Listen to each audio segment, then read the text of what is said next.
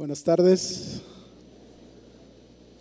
Gusto saludarles y saludamos también a los que nos ven por la transmisión en vivo en las diferentes redes. Y antes de leer el texto de partida, quiero comentar esto, ¿no? Este Dios tiene diferentes maneras de hablarnos, ¿no? Y muchas veces nosotros escuchamos en algunos momentos mensajes de ánimo, mensajes de consuelo, otras ocasiones mensajes de reprensión, de advertencia. Yo esta tarde quiero compartir con ustedes un tema que le he titulado Señales Preventivas. Ya en semanas pasadas hablé sobre señales de advertencia, que me tocó otro sábado. Hoy, hoy voy a hablarles de las señales preventivas. Así que le voy a pedir que vaya conmigo a Romanos 16, verso 17 al 19. Este es un mensaje preventivo que nos anima a usar de la prevención para evitar algunas circunstancias en nuestras vidas. Romanos 16, verso 17 dice, más os ruego, hermanos, que os fijéis en los que causan divisiones y tropiezos en contra de la doctrina que vosotros habéis aprendido y que os apartéis de ellos, porque tales personas no sirven a nuestro Señor Jesucristo, sino a sus propios vientres y con suaves palabras y lisonjas engañan los corazones de los ingenuos. Ahora, aquí me llama la atención porque dice, tales personas de las que se nos está previniendo, tengamos cuidado con ellas, dice, no sirven a nuestro Señor Jesucristo. Esto, esto me hace pensar que está hablando de personas que se van a encontrar dentro de la iglesia. Personas que dice que lo van a, el, servicio que van a prestar va a ser para sus propios vientres y que con suaves palabras y con lisonjas engañarán a los corazones ingenuos. Muy bien. Ahora, estas señales preventivas, como las señales de advertencia, yo las relaciono con la venida del Señor Jesucristo. Jesús fue muy claro y enfático en decirnos que Él regresaría por segunda vez. El regreso de Jesús, ¿cuántos saben que el regreso de Jesús va a ser glorioso? Él no va a venir como la primera vez, ¿no? La primera vez Él vino, nació en un pesebre, humildemente, ¿verdad? Pero en su segundo regreso Él va a venir como el Rey de Reyes y el Señor de Señores. Será un día de gran alegría para todos los que amamos a Jesús, porque de seguro iremos al cielo con Él. Pero también, mis hermanos, será un día de juicio para los que lo han rechazado, para los que lo han negado o lo han tomado a la ligera Jesús. Ahora bien, nadie sabe cuándo Jesús regresará. ¿Quién sabe? ¿Quién sabe? Nadie. La palabra nadie quiere decir nadie. Pero lo cierto, mis hermanos, es que puede suceder en cualquier momento. Él dijo, Jesús dijo que vendría como ladrón en la noche sorpresivamente y así va a venir. Sorpresivamente. Por eso, cuando nosotros vemos las señales que mencionó en su palabra, debemos recordar que su regreso está pronto, está cerca. Y yo no quisiera que nos tome por sorpresa, ¿verdad? En una manera equivocada. Es por eso que debemos darle la importancia, usted y yo, de vivir de la forma correcta, agradando y obedeciendo siempre a nuestro Dios. Estas son las palabras que Jesús nos dijo. Se las repito en dos textos para que nos quede claro. Él viene y viene pronto. Juan capítulo 14, versículo 1 al 3, Jesús nos dijo, no se turbe vuestro corazón, creéis en Dios, creed también en mí. En la casa de mi Padre muchas moradas hay. Si así no fuera, yo os lo hubiera dicho, Voy pues a prepararles lugar para ustedes. Y si me fuere y os preparare lugar, dice el Señor, vendré otra vez y os tomaré a mí mismo para que donde yo esté, estoy, perdón, vosotros también estéis. Ahí está esta palabra que nos asegura el Señor que va a regresar por segunda vez. Otro texto, Hechos capítulo 1, versos 6 al 9. Dice aquí la escritura, Jesús ha resucitado de entre los muertos, ya se ha manifestado varias veces como resucitado a sus discípulos. Esta es la última ocasión en que sus discípulos lo ven resucitado. Dice aquí en el verso 6, entonces los que se habían reunido le preguntaron diciendo, Señor, ¿restaurarás el reino de Israel en este tiempo? Y mire la respuesta de Jesús. Y les dijo, no les toca a ustedes saber los tiempos o las sazones que el Padre puso en su sola potestad. Fíjese, qué importante es que usted y yo no estemos interesados en, los tiempos, ¿verdad? Hay mucha gente que, que asegura y dice matemáticamente y como usted quiera, pero aquí nos dice el Señor que no nos debemos preocupar en eso usted y yo. No nos debemos afanar en esas cosas. Sabemos que el Señor viene pronto, ¿verdad que sí? Lo sabemos. Sabemos que Él va a venir. Entonces, ¿qué tenemos que hacer? Les dice Jesús a sus discípulos en el verso 8, pero sí recibirán poder cuando haya venido sobre ustedes el Espíritu Santo. Me serán testigos en Jerusalén, en Judea, en Samaria y hasta lo último de la tierra. Esto quiere decir que si tú y yo sabemos que el Señor viene, lo que tenemos que estar haciendo es estar predicando el Evangelio, es estar anunciando al Señor Jesucristo en donde quiera que estemos. Si tú vas a la oficina, si tú vas a la carnicería, si tú vas al súper, si tú vas a donde vayas, predica del Señor Jesucristo, que Él viene pronto. Amén. Y luego sigue diciendo, y habiendo dicho estas cosas, viéndolo ellos, fue alzado y le recibió una nube que le ocultó de sus ojos. Estando ellos con los ojos puestos en el cielo, entre tanto que él se iba, He aquí se pusieron junto a ellos dos varones con vestiduras blancas, los cuales también les dijeron, varones galileos, ¿por qué estáis mirando al cielo? Este mismo Jesús que ha sido tomado de vosotros al cielo, así vendrá como le habéis visto ir al cielo. Así que vendrá.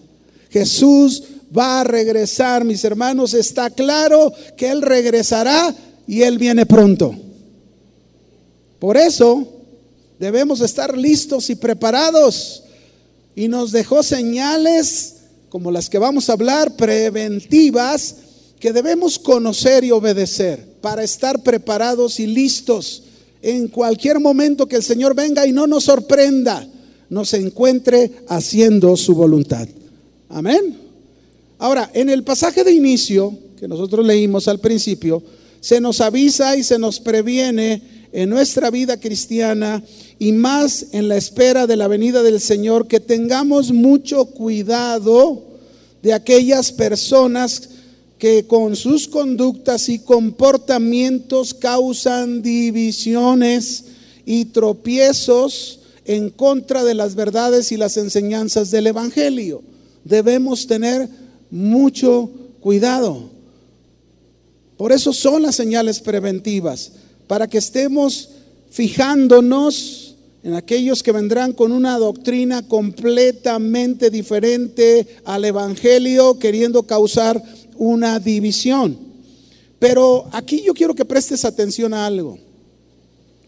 Pero mira, en este pasaje de inicio, ¿Cómo tú y yo podríamos llegar a ser este tipo de personas si no tenemos cuidado de nosotros mismos?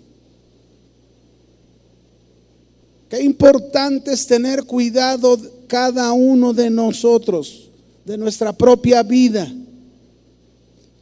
Pablo le dijo a Timoteo en 1 Timoteo 4:16, él le dijo precisamente previniéndolo y le dijo, ten cuidado de ti mismo y de la doctrina, Timoteo. ¿De quién tenía que tener cuidado Timoteo? De sí mismo.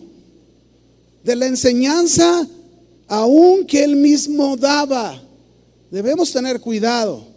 Y este cuidado de uno mismo es no llegar a enseñar cosas diferentes a las verdades de Cristo.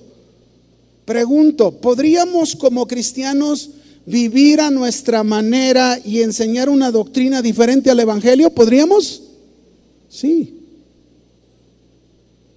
Sí, sí podríamos hacerlo. Por eso se nos está dando esta prevención. Ten cuidado de ti mismo, de la enseñanza de Cristo. Ten cuidado. Persiste en ello hasta el final. Cuando habla persiste en ello, lógico me está, está hablándole a Timoteo que sea persistente consigo mismo, con la enseñanza hasta el final. Que cuando Cristo regrese nos encuentre en esa persistencia de cuidarnos. Pues haciendo esto le dice, te salvarás a ti mismo y a los que te oyeren. Esto entonces nos habla que si no tenemos cuidado de nosotros mismos, podríamos llegar incluso a no salvarnos. No porque la salvación de Cristo no haya funcionado, esa está hecha. El problema no es Cristo, el problema seríamos nosotros.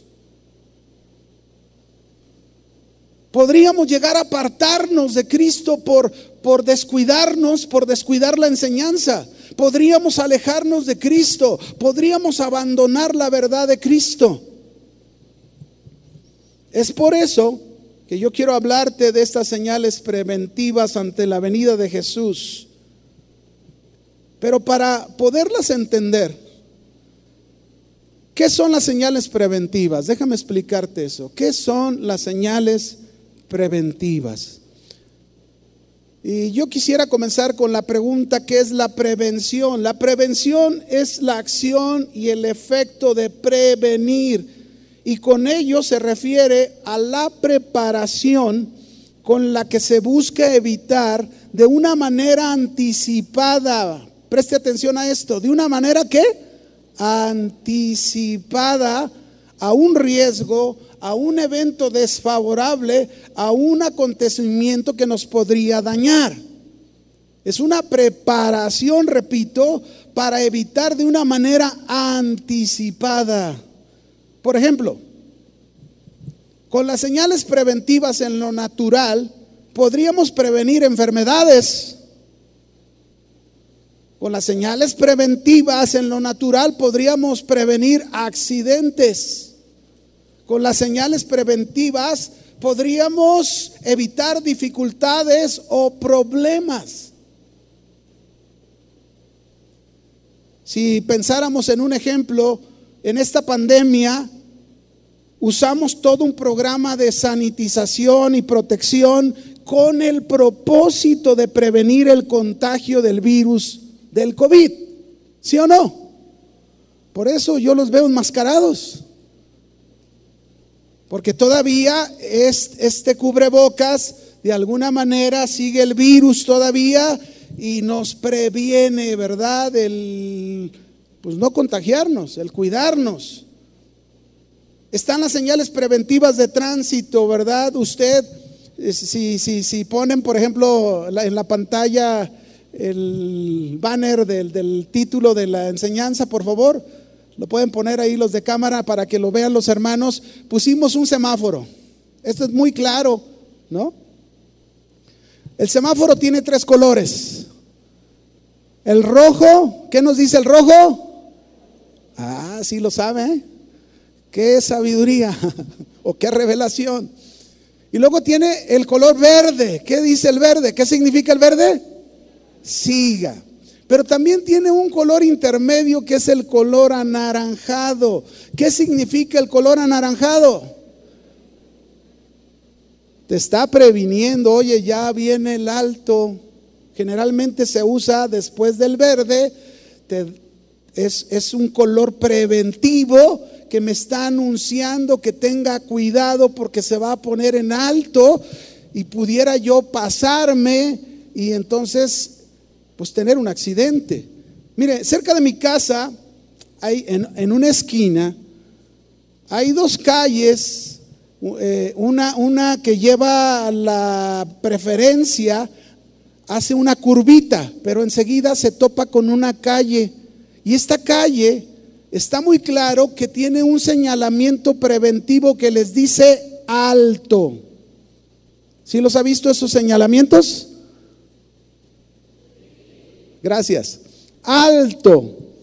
Pues bueno, en esta esquina, porque no le hacen caso a ese señalamiento preventivo, ha habido muchos accidentes porque como la calle da vuelta, la que lleva preferencia, muchos creen que llevan preferencia en la otra, no ven el letrero o lo ignoran el letrero y ahí hay muchos accidentes. Bien, entonces, este, esta es la prevención. Se nos prepara para que evitemos anticipadamente algo que nos pudiera dañar. Ahora, cuando nosotros conducimos en carretera, Imagínese que usted este, le permiten ir a 130 kilómetros por hora.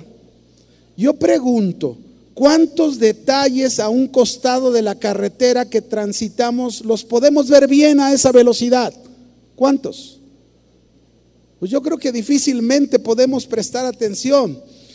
Ahora, tal vez quizás podríamos ver un objeto, observarlo, pero no podemos ver sus detalles porque pasamos muy fuerte muy rápido. E incluso la imagen de ese objeto que pudiéramos haber visto a esta velocidad, pronto se va a quedar en el pasado, atrás. Se nos va a olvidar. ¿Por qué digo esto? Porque esto es exactamente lo que pasa en muchos cristianos. Esto es exactamente lo que pasa en muchos cristianos que son lectores de paso de las escrituras que van a más de 130 kilómetros por hora, de tal manera que no se detienen a explorar y examinar los detalles de la palabra de Dios. Y la agarran y de una manera tan rápida que no ven las señales preventivas que en la palabra encontramos.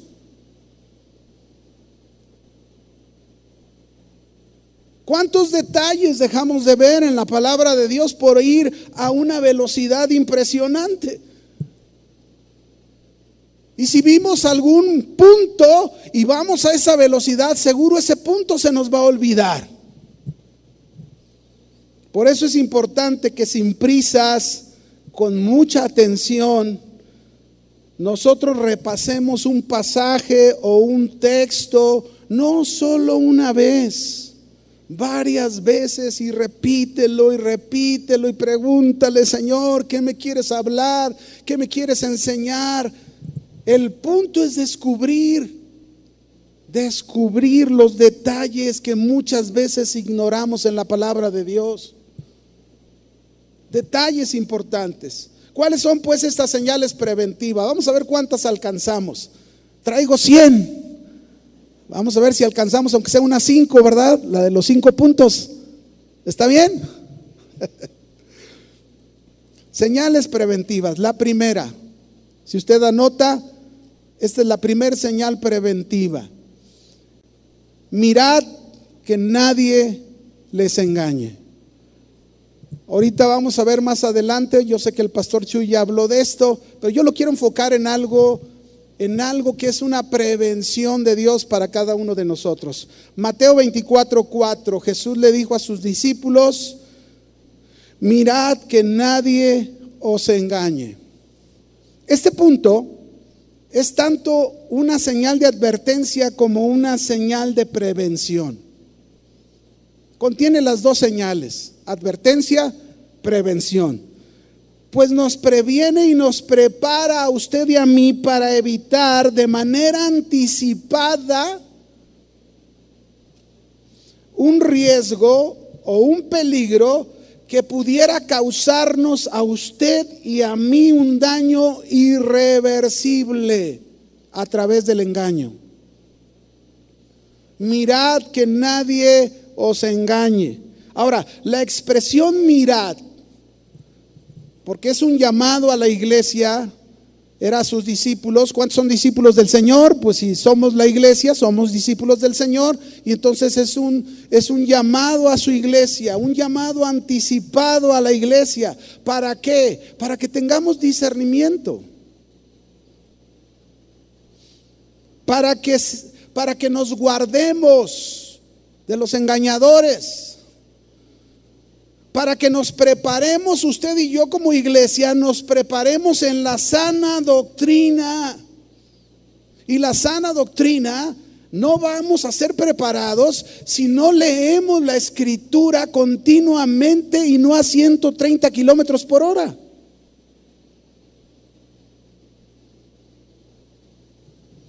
Es un llamado, mis hermanos, para tener hambre, hambre por el estudio de la palabra, el conocimiento de la palabra de Dios.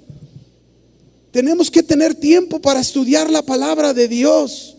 Estamos haciendo un llamado del instituto para que se inscriba y aprenda lo necesario que usted necesita en su vida de la palabra de Dios para que a través de ese conocimiento usted no permita ser alejado de los caminos de la verdad y de la intimidad del Señor.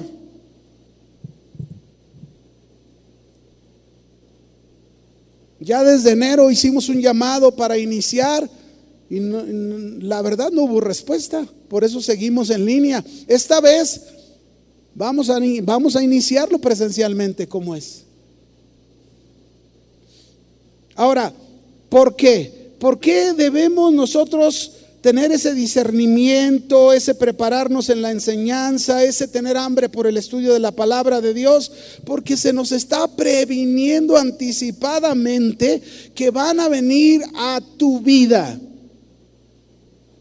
falsos maestros, te van a tocar a tu puerta, los vas a encontrar en algún lado, falsos maestros falsos pastores, falsos cristianos que van a engañar y a llevar al error, que van a seducir a muchos, que los van a fascinar usurpando el nombre de Jesucristo.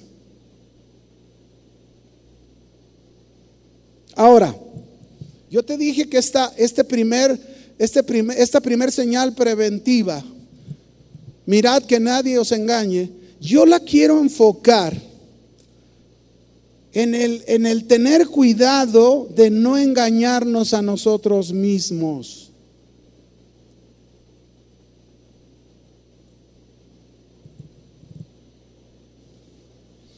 Es como decir, mirad que no te engañes a ti mismo. Mira, discierne, guarda, presta atención que no te engañes a ti mismo. Gálatas 6, 7. Lo voy a leer en palabra de Dios para todos. Se me hace muy explícito, como lo dice, palabra de Dios para todos. Dice ahí, no se engañen ustedes mismos. Mire lo que nos dice la palabra. No se engañen ustedes mismos, porque nadie puede hacerle trampa a Dios. Uno cosecha lo que siembra. Así es. Es claro esto. Si tú siembras frijol, pues no vas a cosechar peras, ¿verdad que no? Si tú sembraste frijoles, vas a cosechar frijoles. Si tú siembras de tu carne, pues no vas a cosechar, una, no vas a tener una cosecha espiritual tremenda, imposible, porque estás sembrando de tu carne. Si tú quieres una cosecha espiritual, tienes que sembrar espiritualmente. Y ahí es donde empieza el engaño de uno mismo. Hoy en día, mis hermanos, existe un autoengaño en el mundo cristiano cada vez más grande, cada vez más abundante, de manera que se llega a pensar, la mayoría lo hace, así que no está mal. No está mal que vayamos a divertirnos al antro.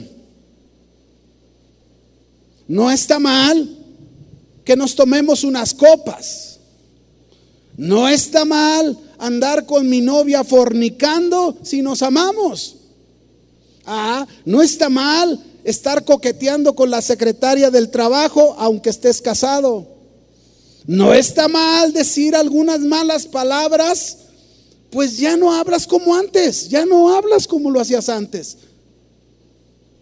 La palabra de Dios, queridos hermanos, nos indica de una manera clara que no debemos engañarnos al tratar de ocultar nuestras maldades, al tratar de querer encubrirlas.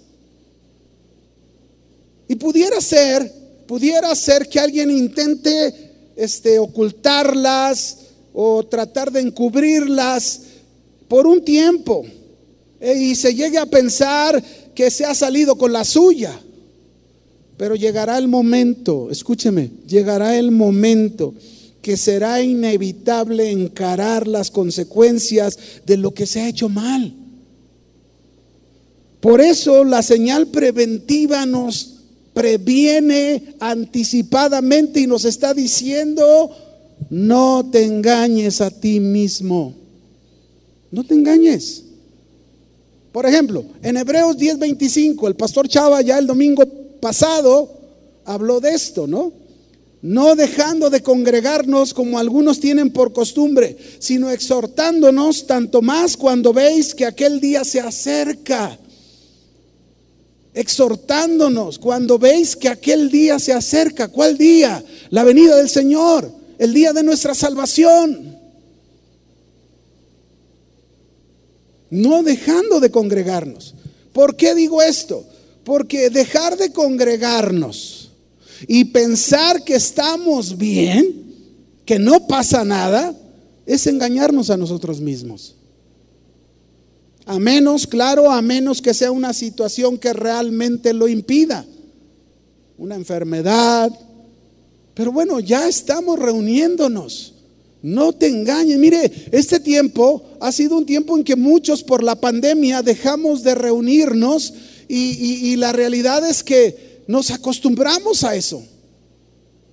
Y queremos seguir en esa comodidad. ¿Cuántos hoy en día así lo piensan y vemos sus vidas estancadas, vidas frías, vidas sin un compromiso con el Señor, con su iglesia, con su obra?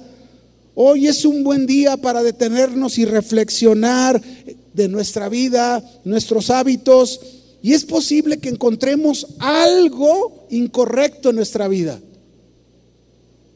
Es posible. Nos engañamos pensando que es suficiente con escuchar transmisiones.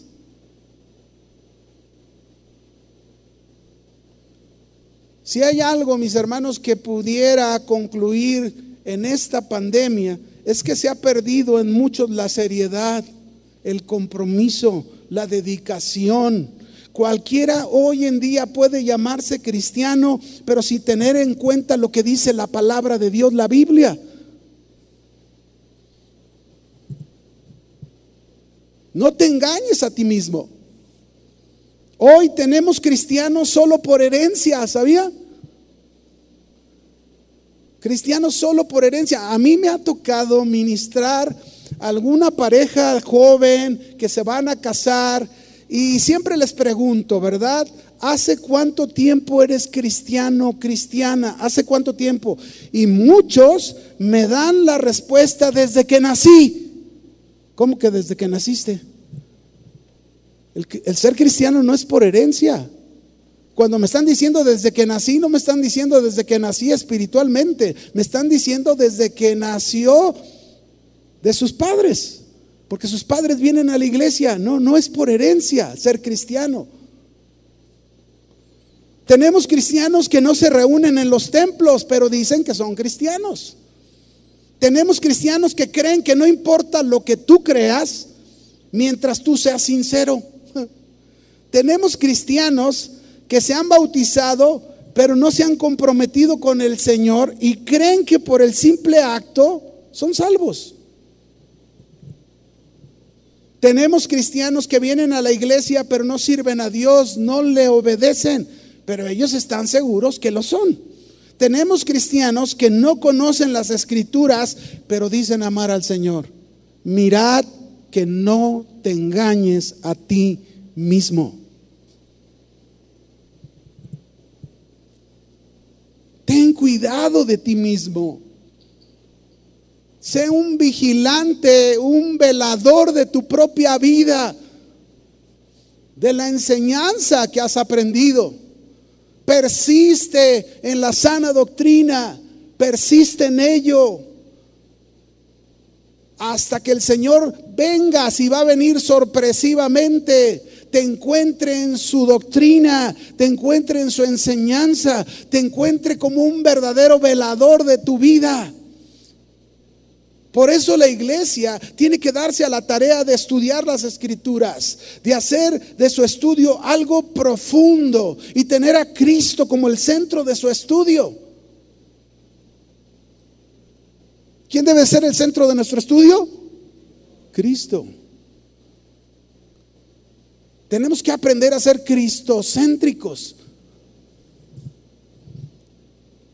Por eso Pablo le dijo a Timoteo, esfuérzate, ahí en 2 de Timoteo 2.15, ¿verdad? Le dice, esfuérzate por presentarte aprobado ante Dios como un trabajador que no tiene nada de qué avergonzarse y que enseña el mensaje de la verdad sin hacerle ningún cambio. Esa es palabra de Dios para todos, la, la que les estoy leyendo.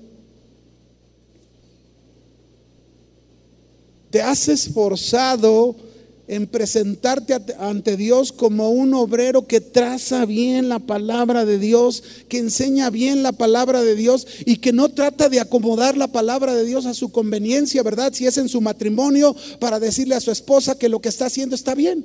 O para, o para o la esposa acomodarlo a su manera para decirle que ya está haciéndolo bien. No, no, así no es. La palabra de Dios no es para acomodarla a nuestra manera. La palabra de Dios es para que nuestra conducta y nuestro comportamiento surja de ella. Concuerde con la palabra de Dios. En fin, vamos a seguir. ¿Cuáles son las señales preventivas?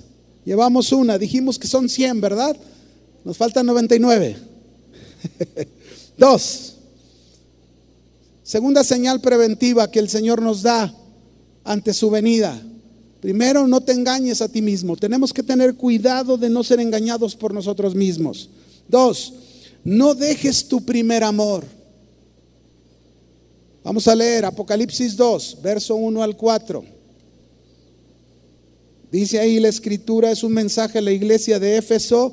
Escribe el ángel de la iglesia en Éfeso el que tiene las siete estrellas en su diestra y el que anda en medio de los siete candeleros de oro, dice esto, yo conozco tus obras y tu arduo trabajo y paciencia, y que no puedes soportar a los malos y has probado a los que se dicen ser apóstoles y no lo son, los has hallado mentirosos y has sufrido y has tenido paciencia, has trabajado arduamente por amor de mi nombre y no has desmayado, pero tengo contra ti algo, que has dejado, ¿qué? Tu primer amor. Mira hermanos, este mensaje a la iglesia de Éfeso, como a cada una de las siete iglesias que aparecen en el Apocalipsis, es un mensaje para todas las iglesias en todas las generaciones. El propósito de Dios que se haya escrito es ese propósito, el mensaje para todas las iglesias en cualquier tiempo y en cualquier generación. Y hoy nos toca a nosotros entenderlo. Aunque la iglesia de Éfeso, fíjense bien, tenía grandes obras y su esfuerzo en el servicio a Dios era destacado por el Señor, la iglesia había descuidado lo más importante que era su primer amor. Y esta es otra señal preventiva que debemos tener cuidado, que debemos estar atentos en nuestras vidas, porque podríamos encontrarnos en las mismas condiciones de la iglesia de Éfeso.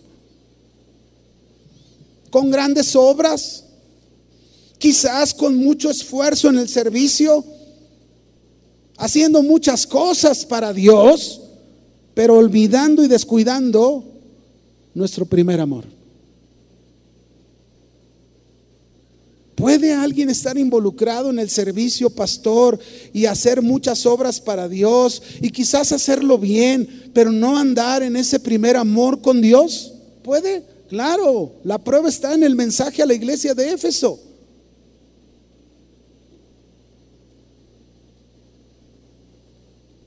¿Qué es el primer amor que habla aquí?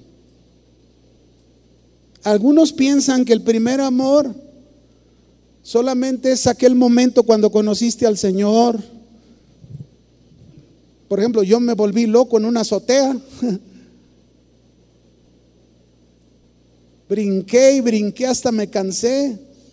En ese tiempo sí podía brincar y danzar, no como ahora, ¿verdad? Lo hago y ya cuando voy en las cuartas, ya no es igual, ¿verdad? El peso es diferente.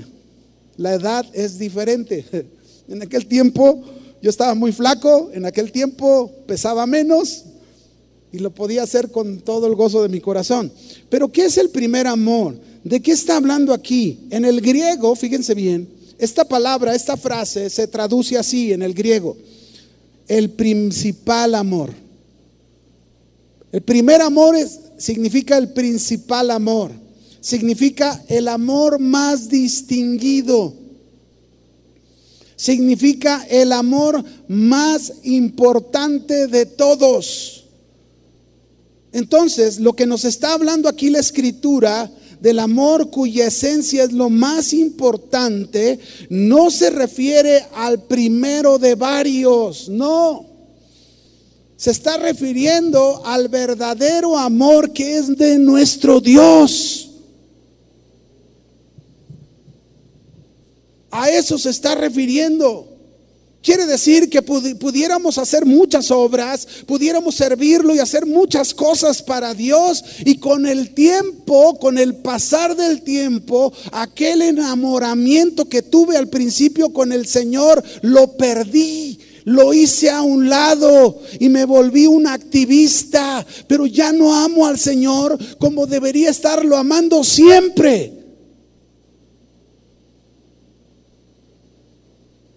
Porque mira, el mensaje del verso 4 y el 5 que lo complementa ahí en Apocalipsis 2, dice, pero tengo contra ti que has dejado tu primer amor. Y luego le, dice, recuerda por tanto de dónde has caído. Mire lo que dice, recuerda por tanto de dónde has caído.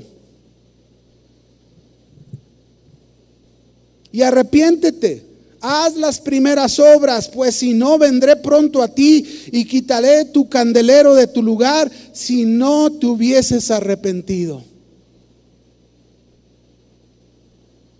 Este término, primer amor, se refiere tanto a tiempo como a lugar. Entonces, no solo es recordar cuando nos convertimos al Señor, porque muchos, miren, muchos se la pasan en el recuerdo. Ay, me acuerdo, aquellos cantos que, que, cantábamos, aquella manera en que hacíamos. Oye, espérame, pero es que eso no debe de terminarse. Eso no debe de acabarse. El paso de los años no nos debe de hacer perder el amor y el enamoramiento por el Señor. Más bien, mis hermanos, es reconocer en verdad si Dios ha ocupado ese primer lugar de amor siempre en nuestras vidas. Desde el momento en que lo conocimos. Por ejemplo, la nueva versión internacional, esta frase dice, has abandonado tu primer amor. Y el más importante, la Biblia al día dice, ya no me amas como al principio. Entonces podríamos estar haciendo muchas cosas para el Señor, podríamos mostrar mucho esfuerzo en lo que hacemos, pero si no amamos a Dios por sobre todas las cosas, me estoy engañando a mí mismo.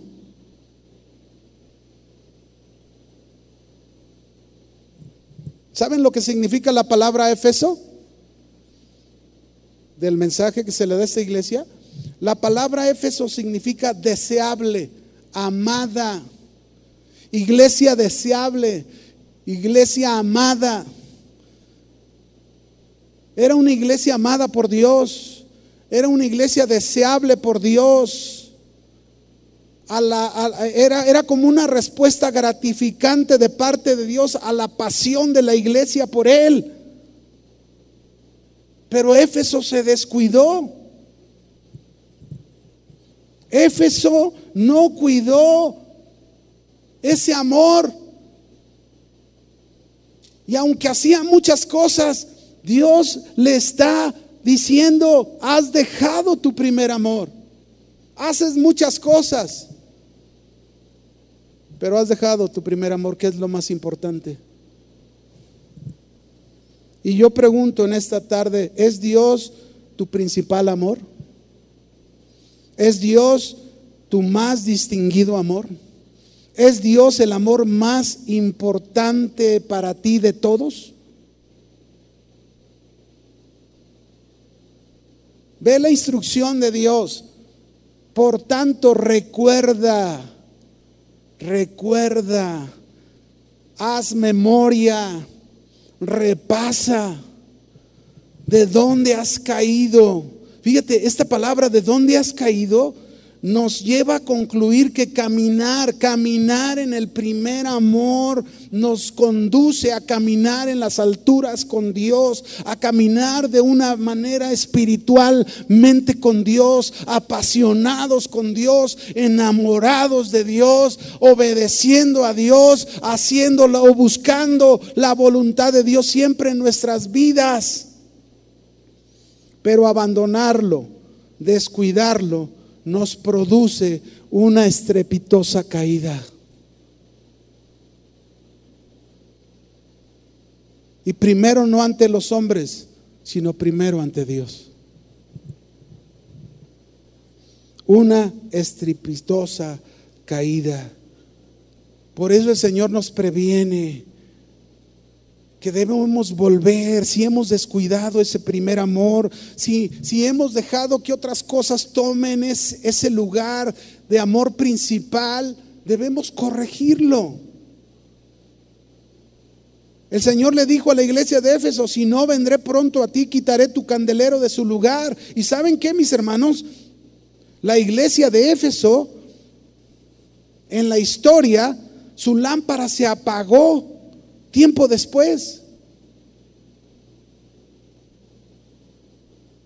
Nuestro amor por Dios debe de ser cuidado. Nuestro amor por Dios debe de ser alimentado, sostenido cada día. Y esto lo podemos lograr con la ayuda de Dios mismo, con su palabra, con buscarlo. ¿Qué tanto necesitas de Dios en tu vida, mi, mi hermano? ¿Qué tanto amas a Dios que no puedes vivir sin Él? Pablo habló de ese amor y de esa pasión de los tesalonicenses. Déjenme leerles esto. En Primera de Tesalonicenses, capítulo 1, verso 2 en adelante, esto dijo Pablo de los cristianos de Tesalónica.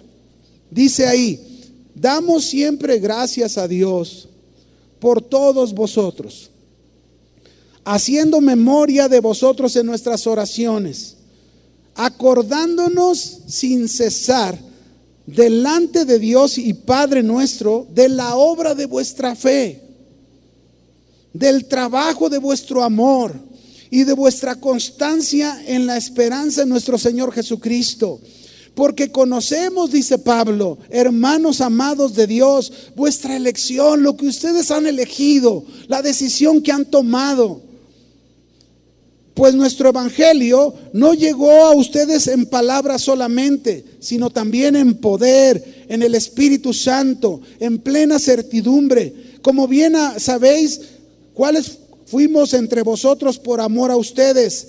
Y ustedes vinieron a ser imitadores de nosotros y del Señor recibiendo la palabra en medio de gran tribulación. Mire, no les importó a estos cristianos por lo que estuviesen pasando, ellos estaban prendidos en su pasión con el Señor, enamorados del Señor. Una vez que lo conocieron, no lo soltaron. De tal manera, dice Pablo, que habéis sido ejemplo a todos los de Macedonia y de Acaya que habéis creído. Y aquí yo me pregunto, ¿qué dirá el Señor de nosotros, casa de oración?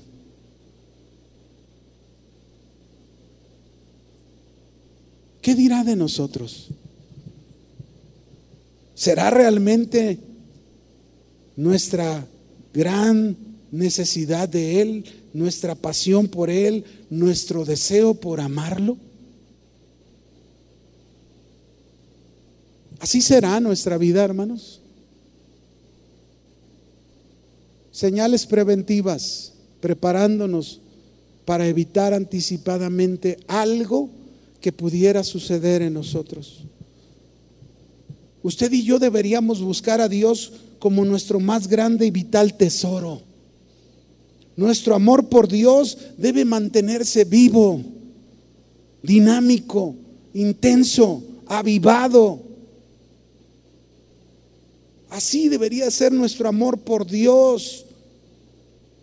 Jesús enseñó claramente cuando alguien se acercó y le preguntó cuál era el más grande mandamiento de la ley. Y Jesús fue claro en decir, amarás al Señor tu Dios con todo tu corazón, con toda tu alma, con toda tu mente, con todas tus fuerzas. Este es el primero y más grande mandamiento de todos. Ese es el primer amor.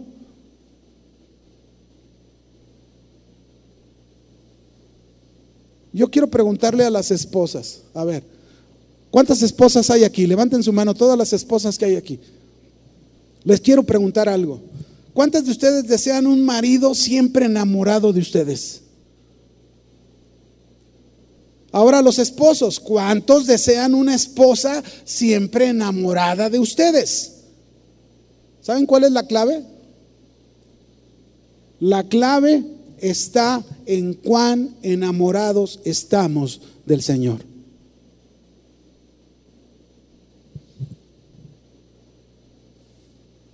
Porque miren, hermanos, lo que pasa en un matrimonio nos pasa con el Señor.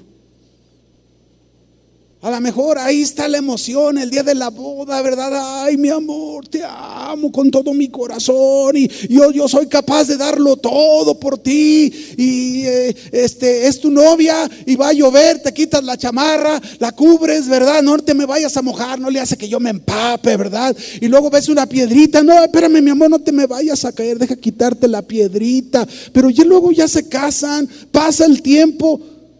¿Y saben qué? Pierden su primer amor.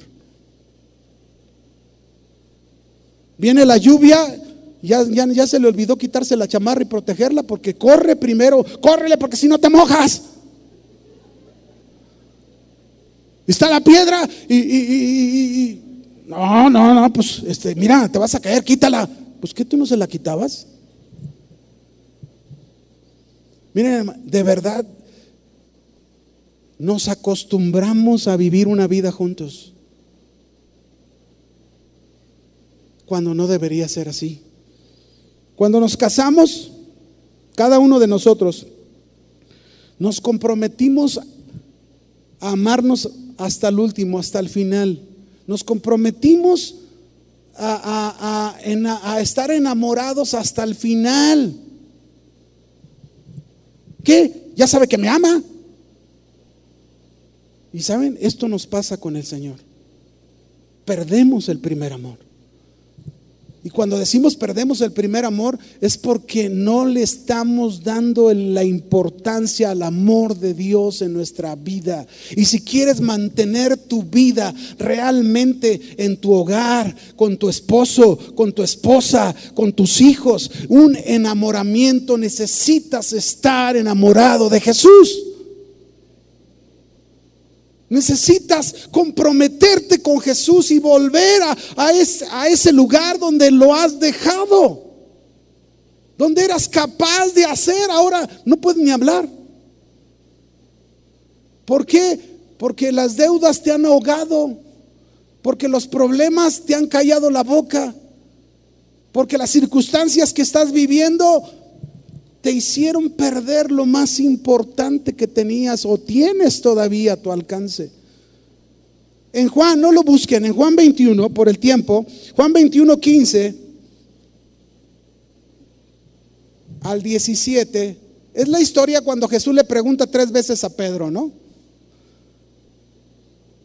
Dice que después que hubieron comido, Jesús se acercó a Simón Pedro y le dijo, Simón, hijo de Jonás, ¿me amas más que estos?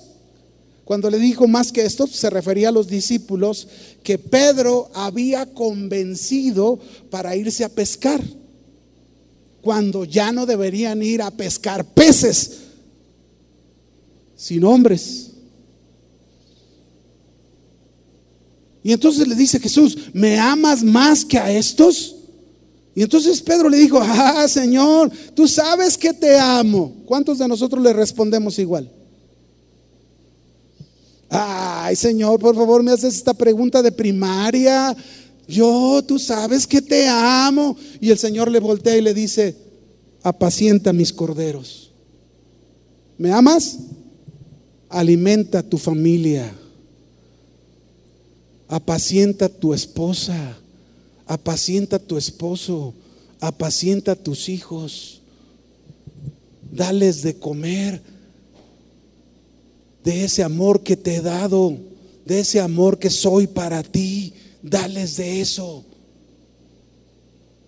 Y les vuelve a preguntar por segunda vez, Simón, hijo de Jonás, ¿me amas? Y Pedro le respondió, sí, Señor, tú sabes que te amo pastorea mis ovejas, pastorea tu familia, porque dices que me amas y mira cómo tienes tu familia, me dices que me amas y mira cómo tratas a tus hijos, me dices que me amas y mira cómo vives en la iglesia. No, no, o sea, a lo mejor sirves, a lo mejor haces cosas, pero no tienes este amor que es el mío, que es lo más importante.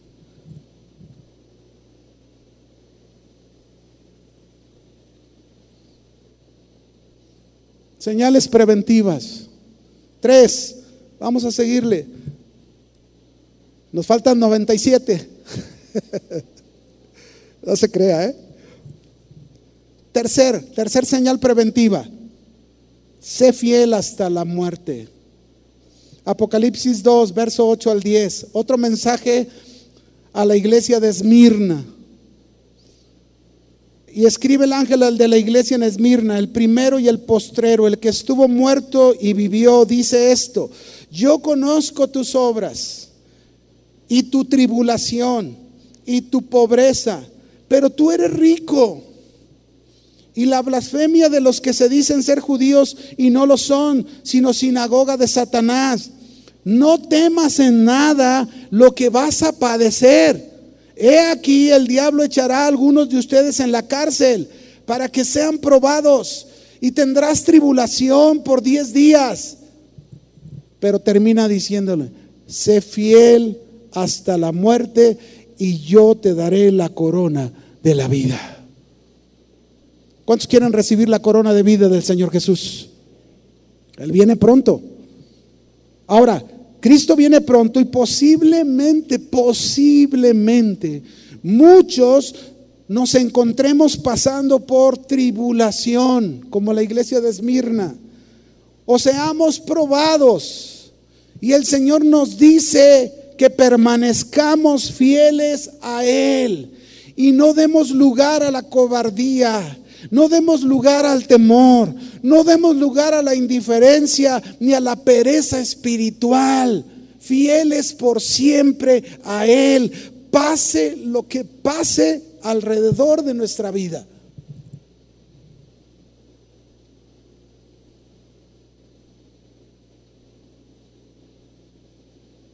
Es triste que una pandemia que lleva dos años haya hecho que muchos se acobardaran, que muchos desistieran, que muchos ya no se congreguen. Cuando nosotros, mis hermanos, leemos un poco de historia. No sé si usted lo ha hecho, que le recomiendo. Alguna vez estudie historia de la iglesia del primer siglo, después de la ascensión de Jesús. Es sorprendente cuando uno lee y estudia la historia de los primeros cristianos las grandes dificultades que enfrentaron por las persecuciones y cómo muchos no se acobardaron, no eran, esta pandemia, mire hermanos, no es nada contra eso que vivieron. Los problemas que pasamos no son nada contra lo que estos primeros cristianos vivieron y enfrentaron, no se dejaron llenar de temor, fueron fieles hasta el último momento en su vida.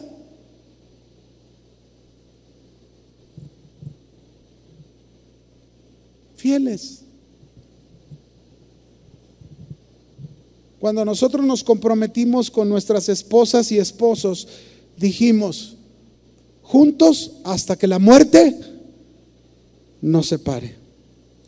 Nos prometimos fidelidad, nos prometimos pasión, nos prometimos amor, el mantenernos enamorados, pues quiero decirles que ese es lo mismo con el Señor, el compromiso que hicimos con el Señor.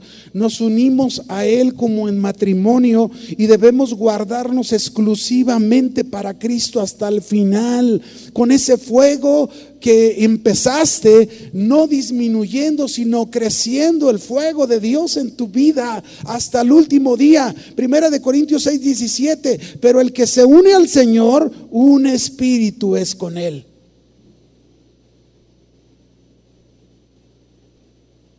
Somos uno con el Señor, como un matrimonio. Los dos serán una sola carne.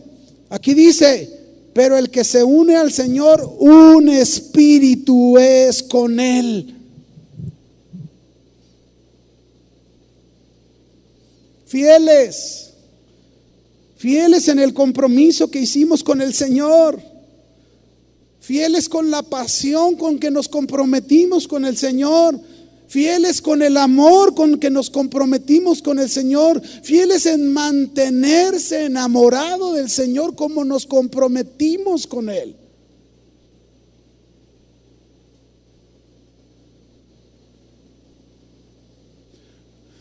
Nada, mis hermanos, nos debería hacer cambiar.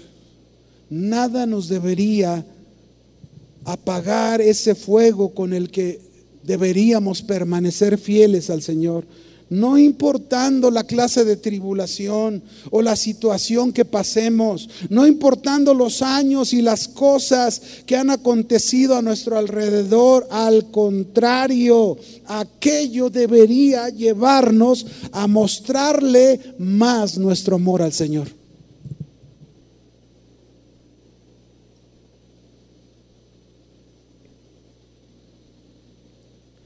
Ahora, nuestra fidelidad al Señor se demuestra principalmente en dos situaciones en la vida.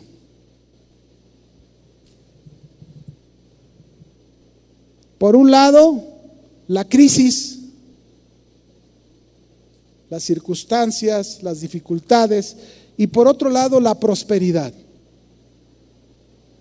Ambas, fíjense bien, ambas cosas, la crisis o la prosperidad, hacen que los cristianos se aparten del Señor, se vuelvan atrás, dejen su primer amor.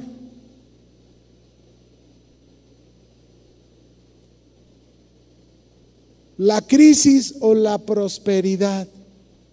Algunos están orando, Señor, bendíceme, Señor, que esto vaya bien. Señor, dame que este negocio funcione, que mi trabajo me aumente en el sueldo. Y ahí están, ¿verdad? Y a lo mejor están pasando pruebas en su economía, pero no deben de dejar que esa circunstancia apague el fuego de amor y de ser fieles al Señor.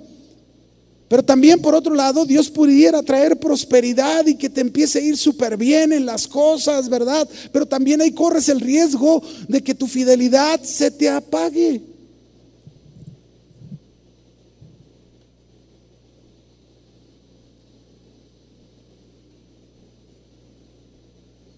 Tenemos que ser fieles a las palabras del Señor. El Señor Jesús dijo en Lucas 6:46, ¿por qué me llamas Señor, Señor y no haces lo que yo digo? Y luego en el verso 47 dice, todo aquel que viene a mí y oye mis palabras y las hace, os compararé, os indicaré a quién es semejante. Semejante es al hombre que al edificar una casa, note lo que hace el hombre, cavó, dice, y ahondó y puso el fundamento sobre la roca. A mí me llama la atención aquí en este pasaje porque repite la historia en dos evangelios, pero en este evangelio me gusta como dice cuando dice que este hombre al que está diciendo que es semejante al que oye la palabra de Dios y la obedece, la hace, le compara a un hombre que dice que cava. Primero cava y ahonda hasta llegar a la roca para poner su casa sobre ese fundamento. ¿Qué quiere decir esto? Esto quiere decir, mis hermanos, que es lo que tenemos que hacer con la palabra de Dios, cavar, ahondar la palabra de Dios y obedecerla, hacerla. Y cuando esto es así, estamos fundando nuestra vida, nuestra casa, nuestra familia sobre la roca. Mas el que oyó, dice, Ahora, esta casa, al ser fundada sobre la roca, pues no cae, ¿verdad? Está bien fundada. Pero el que oyó y no hizo, semejante es al hombre que edifica su casa sobre la tierra, sin fundamento, contra la cual el río da con ímpetu, luego cayó y fue, fue grande la ruina de aquella casa. Es decir, cero palabra, cero conocimiento.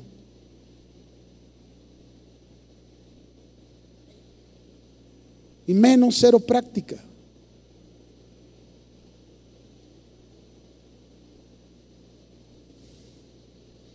En fin, tenemos que aprender, mis hermanos, a permanecer fieles hasta la muerte. Y a lo mejor alguien puede decir, no, no, si yo soy fiel al Señor. A veces, a veces creemos que somos fieles al Señor porque nos mantenemos en el Señor en cierta manera. Pero dejamos de hacer, dejamos de obedecer a Dios. Dejamos de involucrarnos en las cosas de Dios. Vamos a este cuarto, cuarto, cuarta señal preventiva. Cada una tiene que ver con la otra, ¿verdad? No te engañes a ti mismo. No dejes tu primer amor. Sé fiel hasta la muerte. Y el cuarto, no te avergüences del Evangelio. ¿Puede un cristiano avergonzarse del Evangelio, hermanos? Sí, claro que sí puede avergonzarse. Pablo dijo en Romanos 1.16, Pablo, porque no me avergüenzo del Evangelio, porque es poder de Dios para salvación a todo aquel que cree y al judío primeramente y también al griego. Pablo determinó en su vida no hacerlo, no avergonzarse, costara lo que costara. Y de igual manera deberíamos hacerlo nosotros, sus discípulos, determinarnos a no avergonzarnos del Evangelio nunca.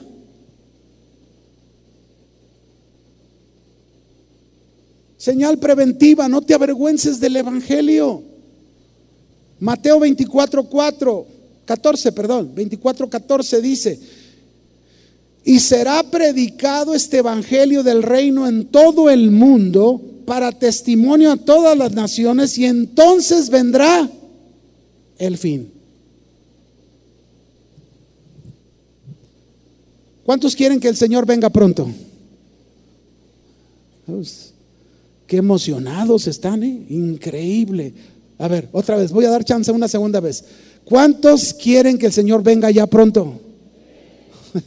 bueno, ya la mitad, pero ahí va, está bien. ¿Tú quieres que el Señor venga pronto? Pues no dejes de predicar el Evangelio. Aquí lo dice. No dejes de predicar el Evangelio.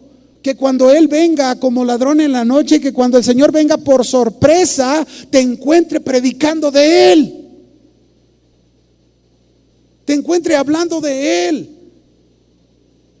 No me avergüenzo del Evangelio es una frase que nos muestra que el Evangelio es el poder de Dios que nos da las herramientas para enfrentar las adversidades, para enfrentar las luchas, para enfrentar los desafíos del pecado y para que los hombres obtengan su salvación, una nueva vida, una, nueva oportunidad. Es en el Evangelio que tú y yo encontramos el camino, la verdad y la vida, que es Jesucristo. Por eso no debemos avergonzarnos nunca, porque si nos avergonzamos del Evangelio, nos avergonzamos de Cristo.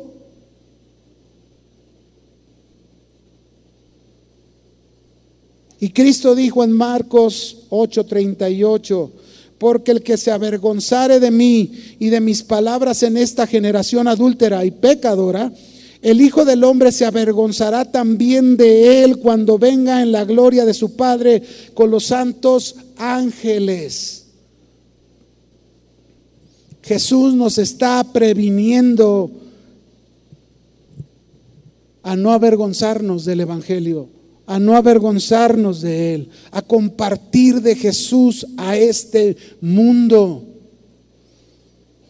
Tener vergüenza de Cristo es avergonzarte del Evangelio, porque el Evangelio está centrado en Jesucristo. Negarlo al Evangelio es negar a Cristo Jesús. Es verdad que en la vida vamos a enfrentar siempre momentos difíciles que nos desanimen, pero que no debemos dejar que esos momentos difíciles nos avergüencen del Señor Jesús ni de su Evangelio.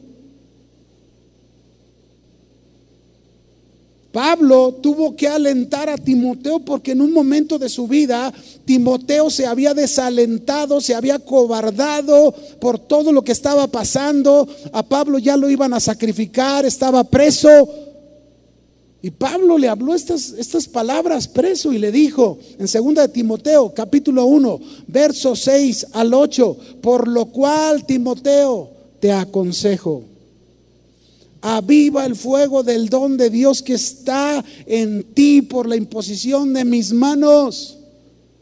Queridos hermanos, aviven el fuego del don que Dios les ha dado. Avívenlo no lo tengan apagado más. Enciéndalo. Porque no nos ha dado Dios un espíritu de cobardía, sino de poder, de amor, de dominio propio. Por tanto, le dice Pablo, no te avergüences de dar testimonio de nuestro Señor, ni de mí, preso suyo, sino participa de las aflicciones, porque el por el Evangelio según el poder de Dios.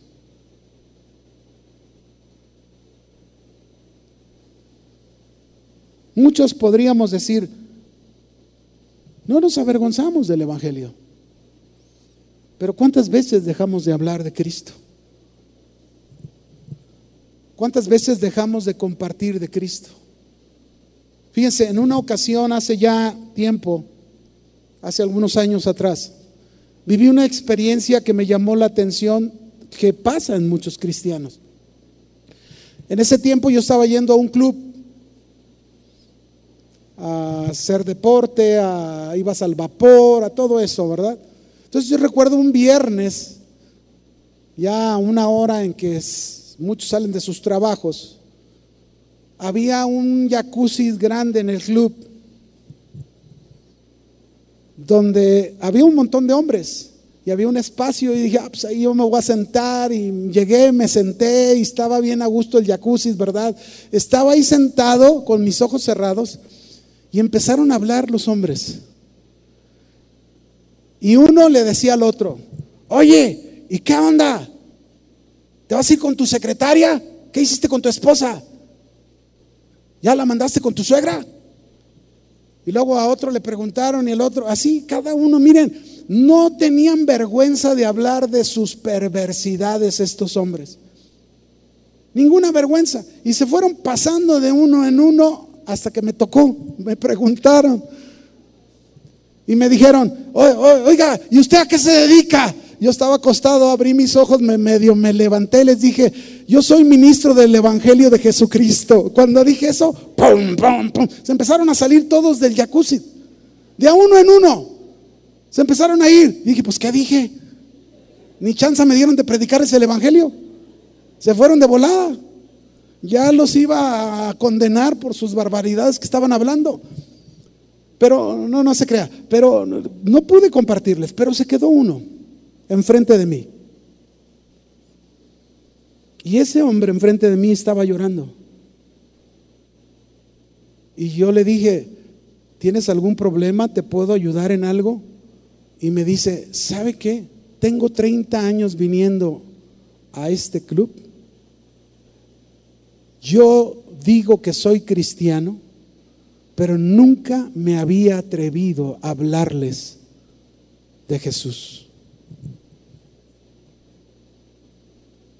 Eh, yo aproveché ese momento para llevarlo a retomar lo que ha perdido, a no avergonzarse del Evangelio. Los hombres no se avergüenzan de hablar como hablan. ¿Por qué nosotros hemos de callar el hablar del Evangelio de Jesús?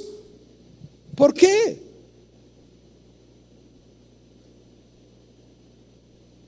Y lo llevé nuevamente con el Señor. Le, lo guié para que se arrepintiera. Había dejado su primer amor. Había dejado de ser fiel al Señor. Había dejado, se había avergonzado del Evangelio. Y así hay muchos que seguro se avergüenzan del Evangelio. Y bueno, mis hermanos, me faltan 96, pero ya no puedo seguirle porque Pero quiero concluir con estas cuatro. Creo que han sido algunas señales, hay muchas señales de, prevención que nos da el Señor, pero yo quisiera concluir aquí recordándote, Jesús viene pronto. Qué importante es que estemos preparados y listos ante estas señales preventivas que nos da su palabra y no sea que Jesús venga y nos encuentre con una lámpara sin aceite, como las cinco vírgenes imprudentes.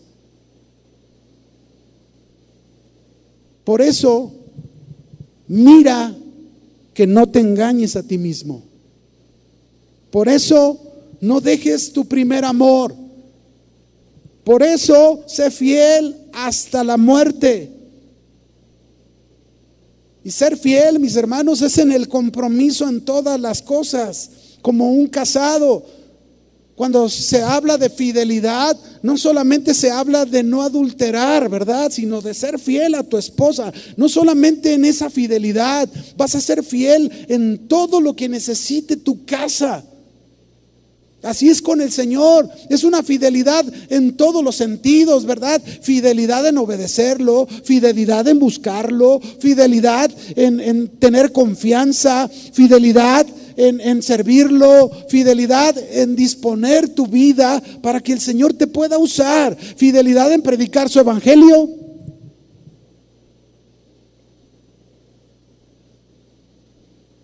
No te avergüences nunca del Evangelio de Jesucristo. No pongas tu mirada en las cosas de la tierra.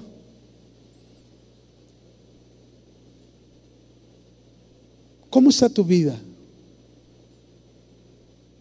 ante estas señales preventivas? Quizás muchos de los que estamos aquí presentes esta noche hemos caído ya en la trampa de algunas. Pero hoy es un buen día para retomar nuestro compromiso con el Señor.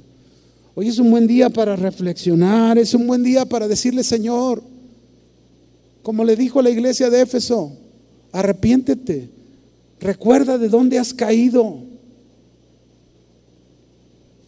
Así que yo, yo, voy a, yo voy a pedir algo en esta tarde. Yo voy a pedir, mi hermano, y te voy a invitar que si tú en tu corazón ¿Quieres hacer este compromiso con el Señor? Dobles tus rodillas ahí en tu lugar y vamos a pedirle al Señor que nos avive. Vamos a pedirle al Señor disponiendo nuestras vidas. Señor, queremos queremos retomar ese lugar de ese primer amor. Reconozco, ¿verdad? Que reconozcas delante del Señor que que ese primer amor no ha sido el primero o el más importante en tu vida. Si tú lo deseas, dobla, dobla tus rodillas ahí en tu lugar y comienza a orar a Dios. Comienza a pedirle al Señor ahí en, en tus propias palabras, reconociendo tu situación, reconociendo tu estado, reconociendo cómo te encuentras. Quizás te has engañado a ti mismo en muchas cosas. Quizás no estás teniendo ese amor tan importante como deberías de tenerlo. A lo mejor haces muchas cosas para Dios, pero no es Él lo más importante para ti. Quizás has perdido esa fidelidad desde hace mucho tiempo. Te has envuelto en tu trabajo, en tu negocio, en tantas cosas que has perdido lo que el Señor había puesto en ti. Ese don maravilloso que el Señor depositó en ti para, para que le sirvieras. Quizás te has, te has avergonzado del Evangelio. Vamos, clama a Dios. Clama a Dios ahí en tu lugar y dile, Señor, aquí estoy. Has puesto señales preventivas delante de mí en tu palabra. Has puesto señales que yo he ignorado, que he quebrantado. Y te pido perdón. Vamos, ora en tu lugar y pídele perdón al Señor. Arrepiéntete. Aquí estoy, Señor. Quiero vivir por siempre enamorado de ti.